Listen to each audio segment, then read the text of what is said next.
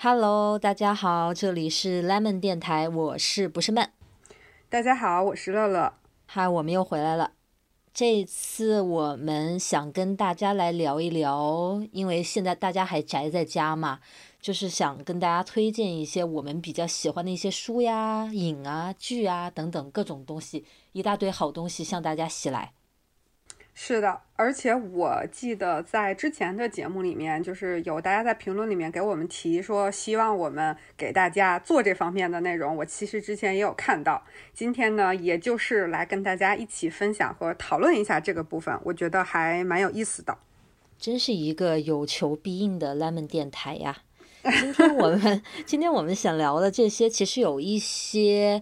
都是还蛮火的，我估计有的同学会看过其中的一些些，相信你们也是喜欢这些的，所以今天有一点点大联欢的感觉，看看咱们的喜好相不相同哈。可以先来聊几个，就是之前咱俩在聊天当中都提到说，我们两个都看过，我们两个都读过，也都觉得很不错的一些，我觉得我们就先来推荐这种的，或者说先来分享这种的给大家。可以啊。我我们这次就乱来吧，就是什么一会儿一个剧啊，一会儿一本书都可以，你觉得呢？好啊，想到啥就是啥。那我们不然先从电视剧开始。好，乐老师，请提名第一个电视剧。当当当当。我觉得啊，哎，等一下，等一下，刚才那个音乐没有哼对，应该是，应该是。应该是怎么哼？颁奖的音啊，这个算了，刚才那一段掐掉，你直接说吧。嗯，我觉得先提名一个，就是咱俩都看过，而且当时看的都很带劲儿，还都很喜欢，觉得特给我们正能量的一个，就是在呃一九年的秋冬很火的全民偶像木村拓哉主演的《东京大饭店》。耶，这个当时还是你告诉我的。君のため選んだ幸せのレシピを始めよう今夜もキャンドルを灯して安らぎのスープに然后我们两个在上海的时候，两个人还都说：“哎呀，怎么还不更新？” 是那个我们那个时候吗？啊，对呀，有啊有啊，有啊。哦，对对对，我是在武汉看的，我想起来了。对，在上海的时候，你还我还跟你说，我说，哎呀，他已经两星期，怎么都还不更新？然后你说，嗯，等我要攒着回去猛看。我特别不喜欢，就是每个星期跟着追，我就喜欢他出完了再看，你知道吗？然后当时你推荐我看这个剧之后，我以为他出完了，我就去一口气看了三四集，然后发现没了，我才知道啊，我居然 实时的追上了这个剧，好吧？但是我真的觉得蛮好看的，蛮喜欢的。你这个剧挺有，对你来说很有意义啊！从上海看到武汉，从武汉看到新西兰，没错，跨了三个地方。其实说起来啊，这个剧情蛮老套的，你觉不觉得？没有什么新意。对，是的，是的，其实就是在讲一群专业的人专注于做一些专业的事儿。其实，其实说到底就是这个，就是一门心思奔着自己的目标去，然后责无旁贷，就是不顾左右。想要做好手上的事情，就是这么一个意思。其实很多日剧都是这个感觉。对，就是给你一种说，呃，干巴得加油啊，就是要努力啊，对对对，就是那种挺燃的，那个劲儿。对对，那个劲儿。就是他主角是中年人嘛，一帮中年人，然后不过都蛮有气质，长得蛮好看的中年人。然后里面有特别多高级的料理可以看，就喜欢那种食物为主题的同学也不要错过。而且我记得你不是还说，就是看完了很想吃法餐嘛？对呀，然后所以我过生日就去找了一个那种对的，对。然后我当时呢，还因为那个时候我在看，我还特意跟董先生不断的引导他，我说：“你看啊，我正在看这个，想吃法餐。你看，不是慢过生日去吃了法餐。”然后他就说：“那好吧，我们那个等你过生日的时候也去吃法餐。”然后就疫情时期了。你看看这个特殊时期啊，各种梦想无法达成，没事儿，等疫情过了再补。这个剧特带给我们一种欣欣向荣的感觉，就是特有活力。嗯，我记得我当时跟你讲，我就说，感觉叔叔阿姨状态都特别好，就是到了那个年龄，还以那样一种精气神儿去做自己喜欢的事儿，嗯，就感觉给你一种特有劲儿的感觉。其实说起来，就是像他们这种比较中年人的这个年龄段，就我想一想，我认识的这种。呃，比如说我爸妈周围的一些阿姨啊、叔叔啊什么的，到那个年龄的时候，其实大家过的日子特别一致，就是上班，然后上有老下有小，对吧？就天天好像在忙的都是这些事情，不太有那种还还自己还有个梦想要去奔、要去执着的努力的那种感觉，你觉不觉得？对，可能这也跟大家的生活环境、从事的职业、受的教育，可能很多都有关系吧。像小哥，他现在他的领导是一个，好像是个英国人，然后现在是个中年人了，然后来到基督城呃定居了。然后那个人以前在酒吧当过九年的保安，然后他会各种武术，包括什么。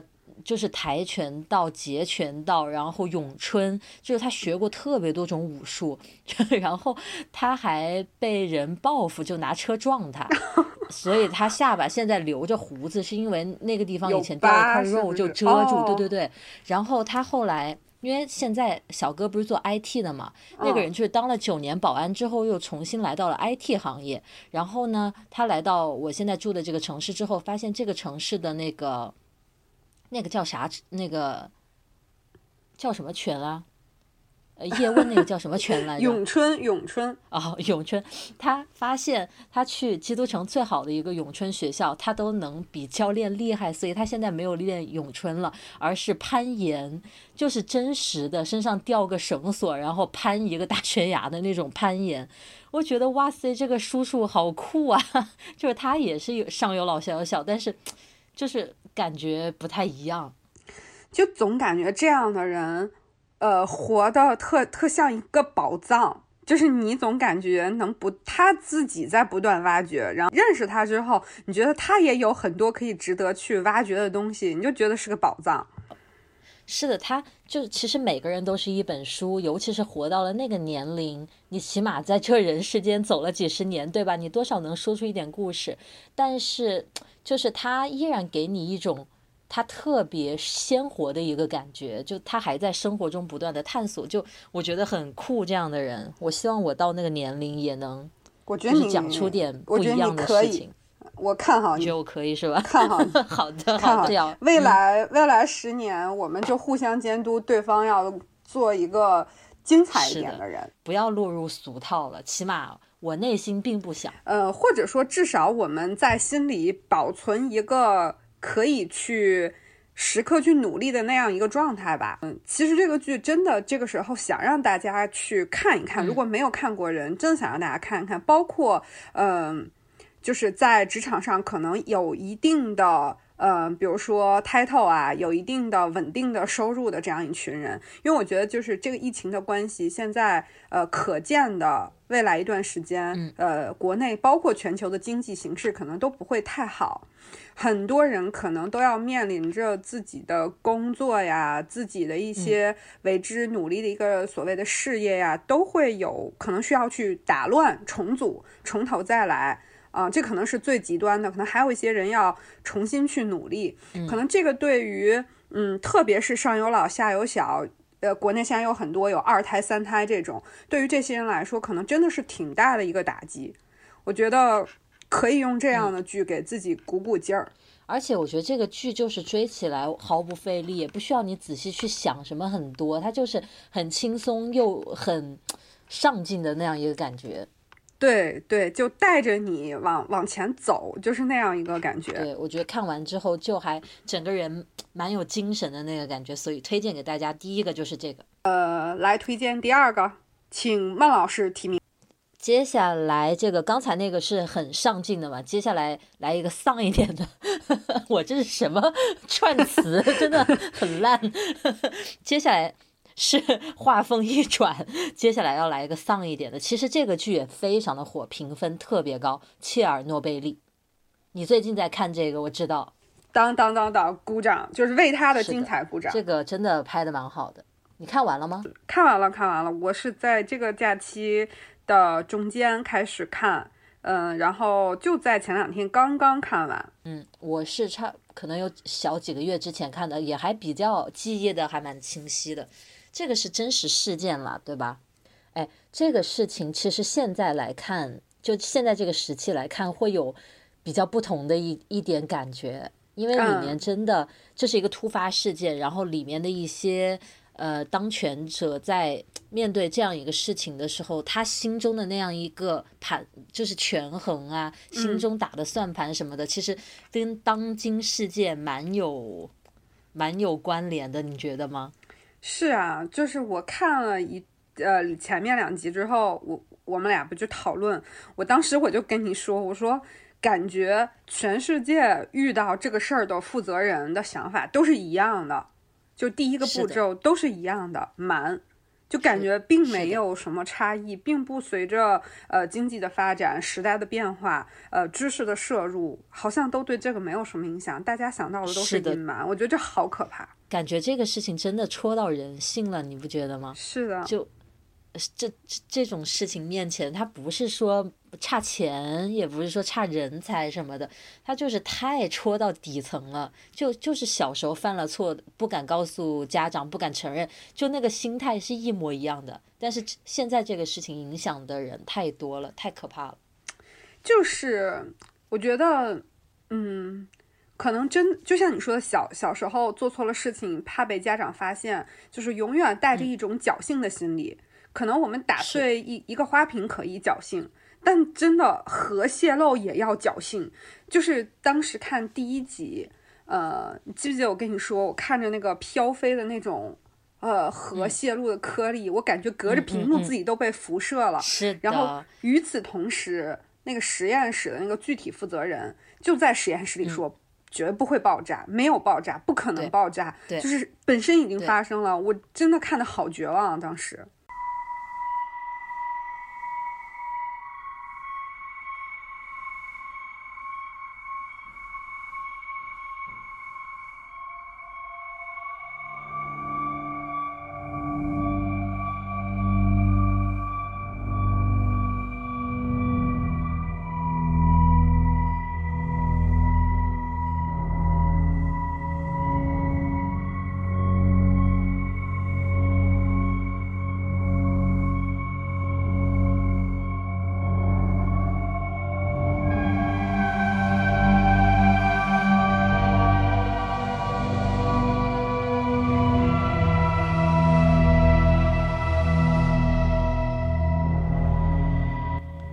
然后当时有一个镜头让我印象特别深，就是那个小小镇里面的人都跑出来，在一个桥上面看，就还以为是放烟花还是干嘛的，他们觉得特别漂亮，因为没见过天空呈现那样一个颜色，就瞬间让我想到，因为他们好像知道是着火了，但是当时好像那个呃天空是粉紫色，然后大家就在那个桥上看。就天空出现异象，然后大家还在那赏景，其实都呼吸进去了那个辐射的东西，就让我想到了武汉百步亭那个 过年的时候 那个什么万家宴。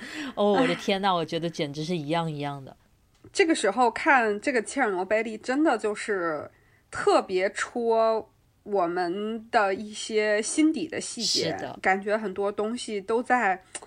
就是一些好的、不好的，有人在努力，有人在使劲儿的去为了他们的、为了真相去努力。就这些，可能一步一步，感觉很多东西都特别的相似，真的非常相似。反正总之，这是一个比较沉重的剧，也是会让人想很多的一个剧。反正，但是确实拍的非常好，很深刻，所以也是很想推荐给大家这个剧。是的，而且我觉得他的拍摄手法，呃，特别是最后一集，就是法庭的陈述和呃相关的事实对应去拍，就是给你心里边的那种，呃，不能说是很大戏剧冲突的撞击，但是就是这样的对比，就会让你印象非常深刻。就有的时候，为什么纪录片会让我们特别的内心有不一样的感受，可能就是因为他在讲述真相。是，好。所以这是要推荐的第二个，啊，对这个电视剧，我想到一个，就是你有没有印象？里面那个女科学家叫霍缪，呃，这个演员我还挺想推荐一下，就是在我很早年读书的时候看过她主演的一个电影，叫《他比烟花寂寞》。就我觉得你或者朋各位朋友也可，如果感兴趣啊，对她感兴趣，可以去看一下。她在里面演一个非常。执拗、非常倔强的一个女大提琴家，也是挺悲情的一生。我觉得她很适合演这种很有强势性格的女性，演得很好。嗯，看他那个样子，蛮符合这个对人设对对对，就就顺道推荐一下。那下面我们来推荐一个啥，乐老师？嗯，在您画风。急转的到了切尔诺贝利之后，我们试图扭转回一点点。我我觉得再再讲一个我们俩昨天提到大家都很喜欢的那个电视剧吧，就是特别温情的一个，我觉得也跟其实假期这段时间还挺有关系的。就是你有没有发现，呃，国内的朋友很多都说这段时间就是是陪父母最长的时间。就是很多年没有这么陪过父母，然后都全民厨师，大家都在搞烘焙，然后每家都吃的特 好，特温情，所以我就想说，我们俩都很喜欢的那个《请回答一九八八》。哎呀，真是个神剧，是的，我超喜欢这个剧，超级无敌喜欢，我真的希望没有看过的朋友一定要去看，不容错过。哎，你看了几遍了？一点五遍吧。我已经看了三遍了。我的天呐！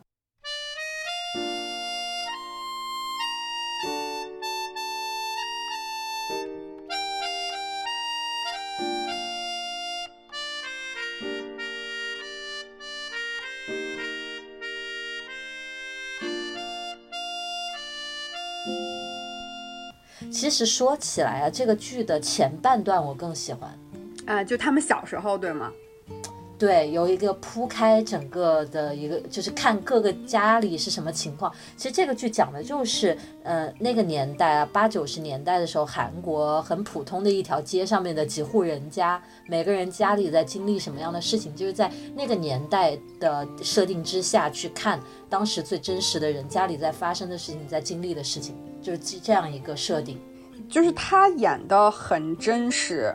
嗯，他把那种经济环境和这个呃生活环境之下，就是人的最基本的状态，而且是最普通的人，大家都是做着最基础的工作。然后有的人可能生活还会艰难一点儿，然后有人家里又有生病的孩子，就是很普通的人的，就是那一点又有心酸呀，又有快乐，然后大家又同舟共济，嗯，又有各自的烦恼。就是啊，真就是神剧。他专门讲了那个年代生的一批小伙伴，就他们差不多一样的年纪，男孩女孩之间去上学呀、高考呀，就是那样一个时候经历的事情。我的妈呀！我觉得虽然那是韩国，但是跟就是我们在国内成长有特别大一部分是非常能 relate、非常重合的一段经历。就看的时候真的会想到自己。而且他那里面还经常讲到那个香港电影，这个跟我们小时候也特别接近，对吧？我们也都是先看港台。他韩国那一代人真的受香港电影的影响很大。就我觉得唯一有一点，就是因为我们这一这一段儿这一代的人都是独生子女，这一点跟他们可能比较不一样。稍有不同。除此之外，对，除此之外，真的非常能。就是联系到自己的童年。我记得当时有一段，有一集就是讲那个，此处小小剧透啊，有一段就是讲那个 其中一个人的长呃奶奶还是谁过世了吧，然后家里办丧事，就大人都对对对，大人都非常的还笑嘻嘻的那种招呼来家里的那些亲戚朋友什么的，他就。他就想他们怎么都不哭，然后后来整个丧事完了之后，家里的大人才坐下来哭什么的。呃，我记得我给你补充一下细节，当时应该是他们在等他的大伯，就是好像是他奶奶的大儿子还是小儿子回国，他然后在等他，然后当他回来的时候，他的几个姑姑，然后他爸爸他们就对实在忍不住，是的，一开始都还在一种招待外人的那个模式里面。然后后来真的一家人在一起之后，那个感情才释放。然后正好当时是我外婆去世，我是从嗯国内回新西兰的飞机上看的这一集。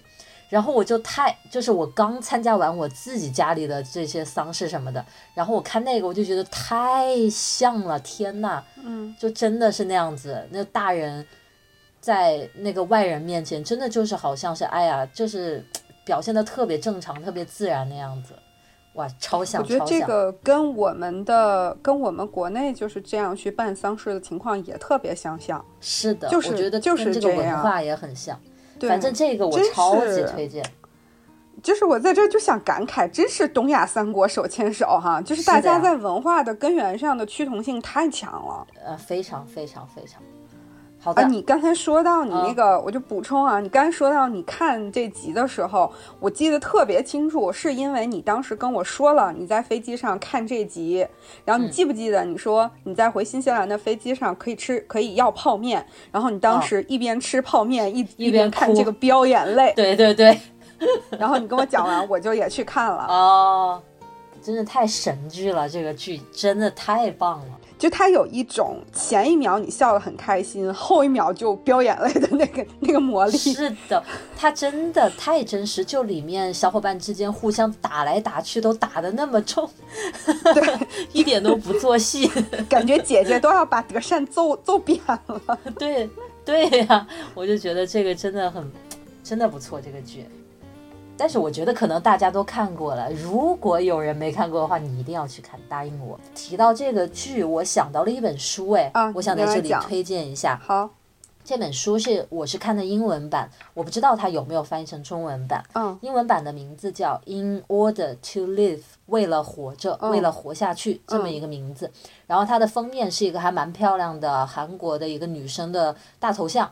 这本书当时在新，就是我是几年前读的，其实这本书当时在新西兰的书店里面都是摆在最前面的那种畅销书。然后它大概讲的就是这个女孩，她是一个北朝鲜的人，她生在北朝鲜，家里都是那边的。然后她家就是，就像有一点像是那个，呃，当局迫害吧，就像文字狱一样，反正就没什么大不了的事情。然后把他爸给怎么捉起来，怎么样的，反正家里就过得很惨。而且他其实跟我差不多大，然后他们那一代人经历了几年饥荒时代，就是在路上连老鼠都会翻来吃的那种时候。然后呢，就过得很惨嘛，所以他们就起了心要逃出朝鲜。他们走的路线是进中国东北，然后走蒙古，然后再从蒙古以难民身份去韩国这样一个过程。他最终是去到了韩国，并且通过努力学习去联合国还是哪里演讲，用英文演讲哦，非非常厉害。然后最后写了这样一本回忆录。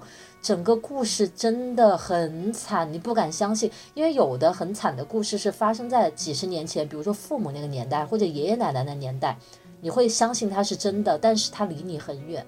但是这个故事，这个人跟我就差不多大，就是比如说我在幼儿园里屁颠屁颠的时候，他在那路上捕老鼠吃，就是你想起来你就觉得好不真实。哎，我讲一点点细节，就是他们是找人贩子，把他们从朝鲜就是偷到偷偷。也不偷渡，就是偷偷的进到东北嘛。然后当时在中国边境那边，中国来接他们的人贩子，就是当着那个女孩的面强奸了她妈妈。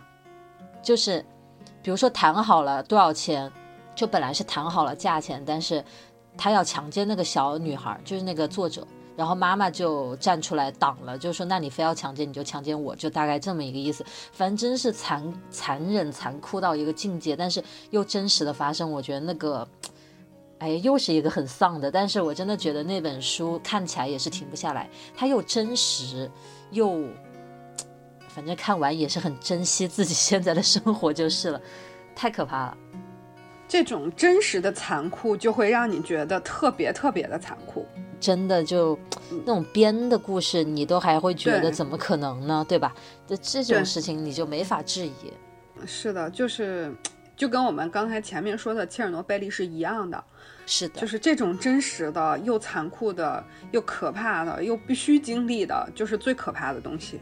其实现在也有因为这个疫情的关系，有很多家庭都打碎了，经历了很很悲惨的事情，其实也是，尤其是之前那段时间，网上特别多这种故事的时候，看着也是每天都好那个。嗯嗯，其实我还蛮希望。就是我们能就是在疫情之后，能有非常棒的导演和编剧，能在这个方面拍出一些不错的作品，或对，就是不是说呃要去歌颂什么，而是让大家记住这段时间，记住。对，我觉得只是为了记住。是的，我觉得也不是歌颂谁，也不是要刻意的抹黑谁，也不是怎么样，而是把这个事情保留下来。嗯，看的人自己去评判。对，我觉得希望就是，嗯，这段就是可能大家也不用去评判，就是但是我们不要遗忘这件事情，对，不要遗忘我们在这件事里面做出的努力和这里面的牺牲和残酷。好，所以呢，我在这里就是想推荐大家一下这本书，叫做《In Order to Live》。你有没有什么最近读了想要推荐给大家的书？哎呀，我这个读书，哎。就特别的让自己一声长叹，就特别不好好读书。哎，我们其实呃后面可以安排一次专门聊读书，你觉得呢？呃，你让我先多读一点，我们再读再聊读书。不是说光不是光说给一个书单给大家，就是我们可以聊一聊我们想读而又读的不多呀，或者怎么样，就是聊关于这个主题的事情。先把 flag 立在这儿，好，你请说。好。好，我刚刚读完，就好像还有一个后面的那个附录还没有完全读完的一本，嗯，叫这个《旅行与读书》，作者是詹宏志，这个人还挺有名的，是一个台湾人，他是，我觉得就把他称之为叫个文化人，就是这种，因为他是那个台湾不是有一个那个 PC Home 那个平台嘛，他是那个 PC Home 的那个。呃，应该是创办人还是运营这个平台的人，然后他还参与了很多的报纸、电影、唱片，就是，所以我把他就是叫个文化人，他是这么一个人。然后他特喜欢看书，家里好像有几万本的藏书，哇塞！然后我当时就看到这个，我是很喜欢那种就是经历特别多、读书特丰富的这种人，我天然对这种人就是有一种。特特别浅薄的崇拜感，我觉得大家都会。我真就很浅薄。然后我看到这样一个人，呃，专门去讲这个读书和旅行，就是以前不是有句话说这个读万卷书行万里路嘛？我就就就觉得他写的东西应该会很有意思。然后当时就还买了这本书，还是实体书，然后还书的质量也很不错，是那个中信做的。嗯，然后它的内容也。嗯，很有意思。我觉得它不是，呃，简单的一本说一定是个游记或者是一个旅行清单。我觉得不是，它是讲一个人，因为他很喜欢书，他是有着那个文化人的一种很单纯的那种心态，但是这样的心态去旅行，他很多的旅行都是受到了一些所谓的食谱，然后所谓的一个呃旅行规划路线图，都是受到这样一个东西的一个。吸引，就可能这个书本身已经有错误，或者是多少年之前刊印的，但他也不管，然后就去了，然后就就发生了很多不一样的事情，什么被骗呀，然后包括就是。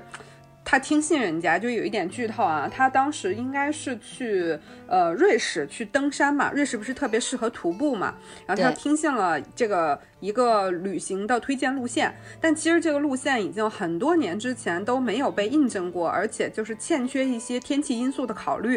于是他跟他太太两个人就去了，结果装备很简单的情况之下要去爬冰山，然后天呐，对，两个人最后就是。拼尽全力下来的时候，手都被割破了，就是就是很很惊险。所以他的这种带着读书人的一点单纯稚气的那种心态，然后去尝试旅行里边的美食，经历旅行里面的事情，就让我觉得。看到了很多不一样的这个世界，也有很多是我们去过的地方，包括他很喜欢日本，经常去京都啊这些地方，他去找那些美食，你都会觉得是很有意思。所以真的就是走的地方多，带给你的感受还是有很多很多不一样的。确实哈，你说有一些其实是热门的城市，像什么东京啊、京都啊这种地方，可能很多人都去过，但是每个人的眼睛就是一个不同的角度、不同的视角。你在读这样的书的时候，就好像站到了他的那个眼睛的角度的后面，去看他看到的世界的样子。我觉得这就是个蛮有意思的事情。对，而且呢，这个人又特别喜欢挖掘这些旅行里面特别有意思的吃的、特别有意思的事情，我就觉得看的还挺有意思的。是的，我觉得这些意外也好，倒霉的事情也好，只要最后的结果不是说太惨，都会变成很有意思的故事。所以、啊，他们他们其中有一段是在那个阿拉斯加嘛，他们是就是独划着那种。呃，就是类似于就是独木舟皮艇那种东西，啊是经过简单的教学，然后在那个冰河里面就游览啊冰河，景色巨美。然后教练跟他们说，一定不能翻船。然后他们那个团队就有人翻船了，然后 我去，然后就虽然过程很惊险，但是也很有趣。是的，这些事情后面都会就经历完了之后，都变成了有意思的故事了。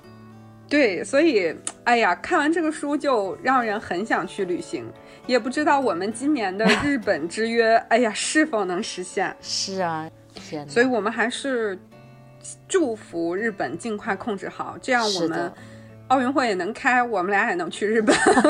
对呀、就文具控都蠢蠢欲动了，是的各，种各种想买，但是就不能成行。真希望这个事情赶紧过去。呃，我们到现在其实跟大家分享已经挺多的嘞，有包括各国的电视剧，日本的、美国的、韩国的，还有呃书，都说了很多。你最近有没有看什么电影，或者有没有玩什么游戏？就这段时间，其实可做的事情真的很多，真的很多，对不对？呃，包括综艺什么的，有没有看？嗯，我其实呢，我有一个综艺想要跟大家推荐，也是蛮正能量，看起来比较积极的一个。前一阵子也是非常上热搜，老是被提到的一个综艺，叫做《粉熊救兵》，不知道你有没有看过？我知道他在国内被骂的很惨的那个引进对 版，对，它的中文版，他的引进版被骂死了，就那个。但是我超级推荐他的原版，就是好像看过原版的人都特别喜欢。我其实也是因为那阵子那个事情，我才去找原版看，因为我一直看 Netflix 这个嗯综艺《Queer Eye》这个呃片子，我看到过很多次，我没有点进去。然后这一次因为大家都说原版特别好，我就点进去看。就发现是一群就是 LGBT 人群里面的很棒，在各个方面很杰出的几个人组成了一个小团队，然后他们就去发掘那些在生活中活得很丧气，或者永远为别人考虑，完全不管自己，就是反正有各种各样可以提高的方面的一些人出来，就是那些人都是普通人，但是你去看他的生活，你会发现他们都是很可爱的人，很值得被大家喜欢的人，但是他们可能把自己看得太轻，把别人看得太重，或者把自己的内心的声音压得太狠，然后以别人的意见为世界的指引的那样一群人，然后这群人就像导师一样，从各个方面，比如说给他搭配特别适合他的衣服，让他有自信，或者给他做心理的辅导，然后让他哭出来，让他把他想说的话讲出来。有的人是缓和他和家里人之间的关系等等，反正每一集呢，他们会去帮助一个普通人，就觉得这群人就是这群 LGBT 这群导师超级有魅力，反正每一集都很开心，然后大家也非常敞开，就是想要讲什么就讲什么。然后我看的这一季呢，他们是去日本，所以他们每一集就找一个日本人，然后去。比如说，我剧透一下，其中有一集呢，他找的那个人就是他年轻的时候，他的妹妹去世了，然后就是得病去世了。他当时就因为他妹妹还有小孩，他他没有结婚，他当时就想，如果我能替他去死就好了。他没有能救成他妹妹，他妹妹还是死了，他就觉得对他妹妹特别的愧疚。从此之后，他就把他家改造成了专门收留那些。老人啊、孤家寡人的那种人的地方，他希望那些人，他觉得他妹妹当时去世的时候，一定更希望会死在家里，而不是在冰冷的医院，所以他就给那些人提供一个善终的地方，大概这个意思，陪伴他们的最后的时光。然后他整个人就过得完全没有自己的生活了，就永远在照顾别人。然后这群人去了之后，就是首先给他大大的拥抱，你知道日本人都很。那个的，就是保持距离的，一上去就给他拥抱什么的，特别热情那样子。然后最后也是带他穿好看的衣服啊，什么这这那，反正给他很大的一个改变，都会给他们的家里也做一个很大的装修啊什么的变化，反正蛮有意思的，很正能量。所以就是听你讲的这个细节，包括。嗯，估应该你也有关注，就是那个罗严素那个公众号，他就还挺关注一些热门的这种东西，去做一些这种呃评论分析什么。他当时也对比过这个原版和国内的那个综艺，嗯，所以我就觉得说，国内的综艺最关键的，你不是呃把人家成熟的好的买回来，而是你要真的理解人家的这个内核，对，为什么受欢迎。对，其实我突然就是通通过这个就想到我们，嗯，就是扯远一句，就是国产的文具，为什么大家老说国产的文具不争气？它在嗯有一定程度上模仿也好，抄袭也好，日本的或者说国外的也好，它是去抄了那个精美的外表，或者说那个样式，然后或者就是完全做跟人家一模一样，但其实他就没有研究过为什么喜欢文具的人会喜欢这个原版。他的那个点是什么？对的，或者他就是非常简单的去以为啊，你就是喜欢这个。比如说前以前很流行那个文字的印章嘛，对，台湾那边，然后国内不是出了巨多，但是他也不考虑内容，也不考虑字体什么的，然后出出来就让人觉得哭笑不得。有的设计真的是，我觉得真的是。这段时间大家都经常在家，希望这些从业者们啊，就是特别是电影电视剧这些，就是我们技术啊，就是包括说我们的财力，国内这块儿现在都已经很强大了。真的别说买个版权回来就干起来，就还是挺希望说，嗯，做一些很有内核的东西出来。是，其实我觉得从根本上来讲，给我的感觉就是。不管你是引进了它的版权，还是说就是抄一点或者撞一点跟它的设计相同的梗，嗯，就让我觉得好像并没有从心底里去欣赏那个原版的东西。对，要不然你怎么 get 不到它到底好在哪儿呢？你为什么只抄在那么肤浅的一个地方，对吧？是的，就让人觉得很可惜。尽管你买了版权，但是就是并没有达到那样一个效果，远远没有。对，不是说你你买了版权就。大家就不会诟病你，大家你就可以为所欲为，而是 你买回来之后，你总得想想人家为什么好。是的，所以说到你说到这个综艺，就让我想到了一个电影，呃，就是之前也跟你提过，是算是一个法国电影，叫《触不可及》。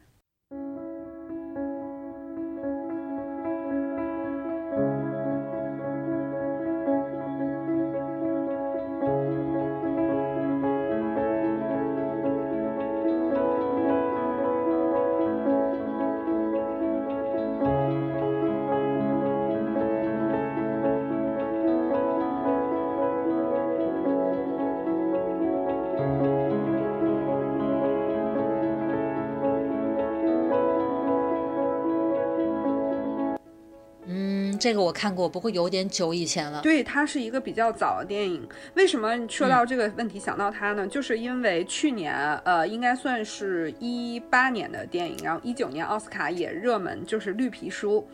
呃，我就觉得，呃，同样是黑白的皮肤，嗯，同样是，呃，就是所谓的雇佣之间的关系，就是对比《绿皮书》。如果大家有兴趣，可以去了解一下。呃，绿皮书它，因为这两个故事它都是来源于真人真事。嗯，大家可以去了解一下绿皮书背后的那两个人，他们真实的一些信息是什么样子。呃，包括其实的现状，就是从这个抽离到电影来说，你就会觉得触不可可及。它取材于真实事件的这个东西，会带给你的那种。内心那种，嗯小小的毛茸茸的那种温温情情的那种感觉，其实比绿皮书那种来的要，它不是一个政治正确的电影，嗯，它不过你觉不觉得政治正确是这几年非常？奥斯卡对。是的，是的，以前倒没有那么夸张，对不对？对，就是，呃，以前我们经常说，好像西方人会更，就是不不太这方面一些，但好像这两年突然间就，是的，超超敏感。对，你要不要大概讲一讲这个电影的呃梗大概的内梗概是吧？他他是一个呃主角，这个男一号就是呃。属于这个雇佣关系当中的这个老板的这一方，这个 boss 他是一个超级超级有钱的法国人，然后又有文化，然后呃又很帅，长得也很帅，然后有有钱多金，然后是这种，但是他是很喜欢玩那个跳伞，结果因为跳伞出了意外，就是从脖子往下的部分全部瘫痪，他只有头部是有感官的。是是，就头部以上是可以去动的，所以他就需要来雇一个这个护士来照顾他日常的生活，然后陪伴着他，在他这个有需要的时候来帮助他。然后这个男二号或者说另外一个男主角，他是一个黑人，他法国在贫民地区长大的一个黑人，而且个人的童年的经历还挺悲惨的那一种，嗯，一个黑人小伙，然后他是为了说。来，他的初衷是我应征这个职位好，你们肯定不要我，那这样我就可以直接去领我的 失业金了。但是他是一个很有意思的人，就是是是绝对是一个有趣的灵魂，他。呃，自己也有自己喜欢的一些东西。他在这个面试过程当中就给他的 boss 留下了很深刻的印象，然后他就被录取了。然后就这样一说，真的跟绿皮书蛮像，就很很很很是很接近。但是他们表现出来的那种东西和他真实的东西背后的那个真实的情况也是完全不同的。嗯，然后就是。呃，到最后的时候，他们两者的结局，我是指触不可及，都非常非常好。就其实这样的电影呢，你想也知道，它应该会是个好结局，但是它中间那个过程，你还是觉得拍的很有意思，然后很有两个人之间的那种情感上面分别的成长和两个人的那种互相的依赖，以及对对方的那种信任。哦，我觉得他就是突然来。嗯，突然来自两个世界的人撞到了一块儿哈，对，互相的三观互相撞，就是有 有有一段啊，就剧透一下，不知道你还记不记得，就是那个呃白人他那个过生日。然后他很喜欢高雅音乐，就是古典音乐，然后就请了个乐团来他家。然后呢，等别的客人都走了之后，他就说：“那个现在请你们单独给我演奏。”然后他就演了很多世界名曲。然后那个黑人小伙就点评每一个世界名曲。呃，听到一个时候说：“呃，就大概意思就是说，感觉这个人疯了。”然后又听到一个，就是他把那个世界名曲都从他的角度做了一些很有意思的解读。呃，你就是觉得文化带来的差异，并没有说只要是真诚的文化带来的差异，并不会让人互相看不起，就不会互相干不看不起。因为那个小伙后来他拿了他喜欢听的流行音乐拿出来，然后给那个听。对，然后包括所有的工作人员，大家都互动的很好，就是真诚不会带来看不起这件事情，而是会带来很好的、很很真实的互动。嗯，所以又是一个比较温暖的作品。对，很好，很好，我觉得可以温情一下。嗯，你说到这个电影，让我想到了一个游戏，我想在这里推荐给大家。我是玩的 PS 四平台上的这个游戏，叫做《底特律》。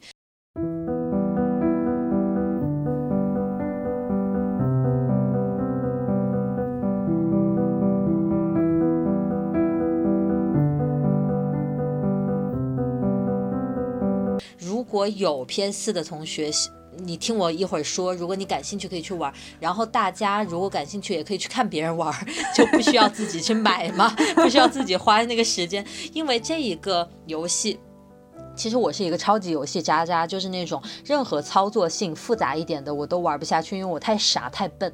然后这个游戏呢，它完全是剧情类的，就是在操作上并没有特别复杂，你其实就是在。跟着人物线去走他的故事剧情。那这个游戏我大概的跟大家介绍一下，就是它是讲人，呃，人类来到了人工智能的时代。然后呢，已经有很多个不同型号的不同等级的人工智能的人已经就是商用了。然后你比如说你家里需要保姆，你就可以去买一个那个等级的。如果警察要办案呢，他可能会去购买更高等级的人工智能去当侦探啊，或去当警察这个样子。所以已经广广泛的投入到人类的社会当中。然后我呢会在当中呃扮演三个人工智能的人物。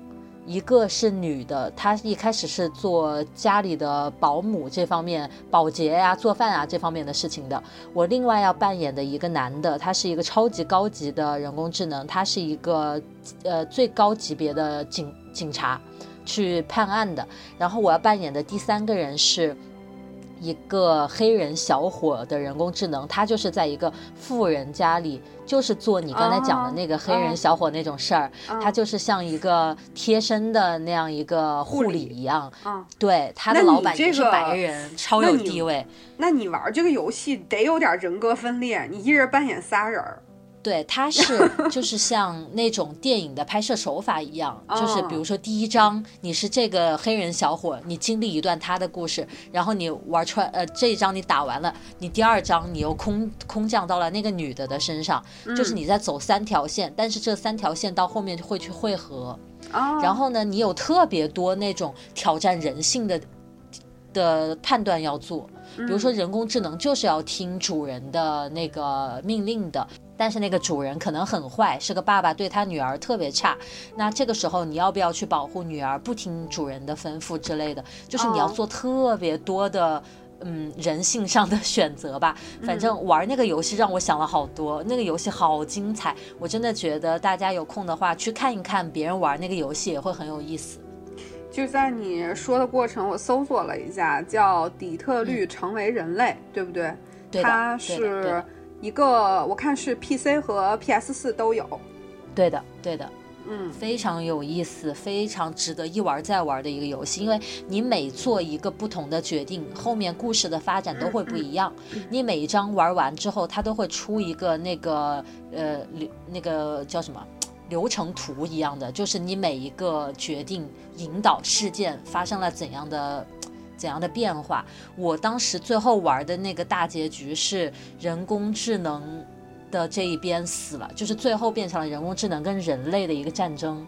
我的大结局是人工智能全部被被人类剿灭了。小哥玩的结局是人工智能赢了，统治世世界是不是？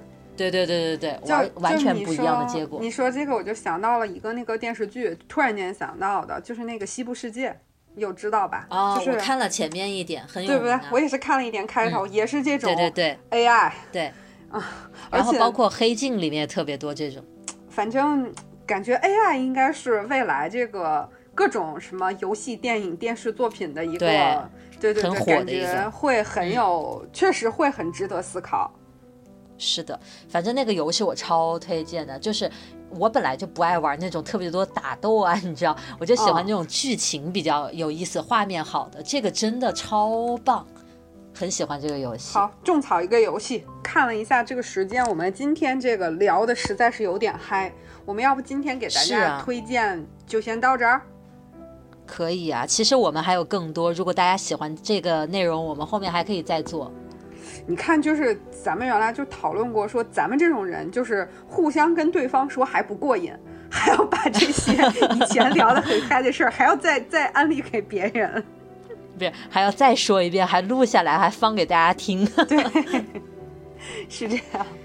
好吧，那我们今天其实从电视剧、电影、书籍，然后孟老师还给大家提供了游戏这个思路，其实都给大家 应该种草和分享还挺多的。就是如果这段时间大家在家有时间，可以多去看一看，然后多去玩一玩，就是真的是在你的慢生活里面也多一些这种调剂，然后让你的心情有不同的变化的这样一个过程，我觉得也是蛮不错的一件事儿。